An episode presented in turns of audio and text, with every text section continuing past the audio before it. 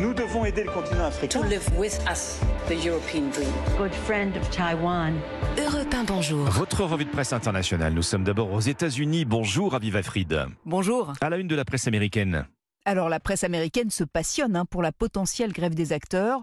Les négociations continuent, titre Deadline. Le site dédié à l'industrie du spectacle rappelle que les contrats des acteurs expiraient le 30 juin, mais que studios et syndicats ont accepté de continuer les discussions jusqu'au 12 juillet.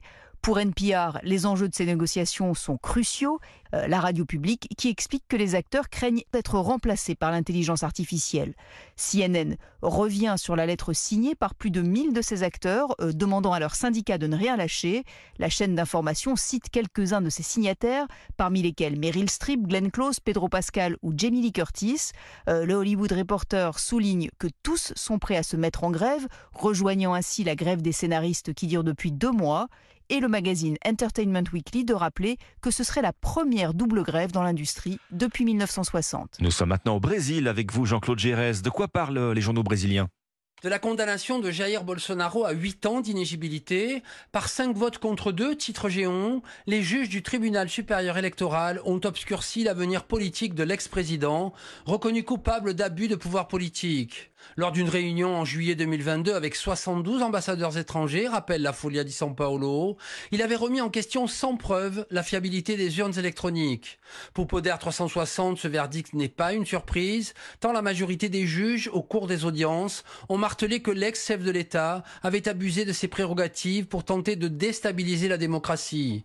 Jair Bolsonaro, rapporte au Globo, a comparé cette décision à un coup de poignard dans le dos, mais il a assuré qu'il n'était pas mort politiquement et qu'il allait faire appel de cette sentence. Une dernière escale au Japon avec vous, Bernard Delattre, à la une des journaux japonais.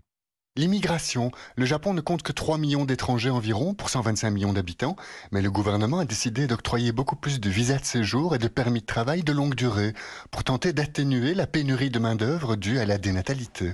C'est un tournant majeur, note le quotidien financier Nikkei, qui s'en félicite car, rappelle-t-il, 70% des entreprises japonaises sont en sous-effectif.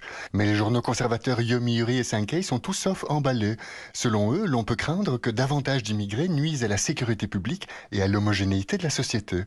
Cette équation étranger égale délinquance et criminalité agace le quotidien de gauche Mainichi, pour qui de toute manière les candidats à l'immigration au Japon seront sans doute peu nombreux, étant donné les conditions de travail notoirement pénibles et les salaires dérisoires de beaucoup de salariés étrangers dans l'archipel. Merci Bernard Delattre, merci euh, à nos correspondants. Très bon lundi sur Europe 1.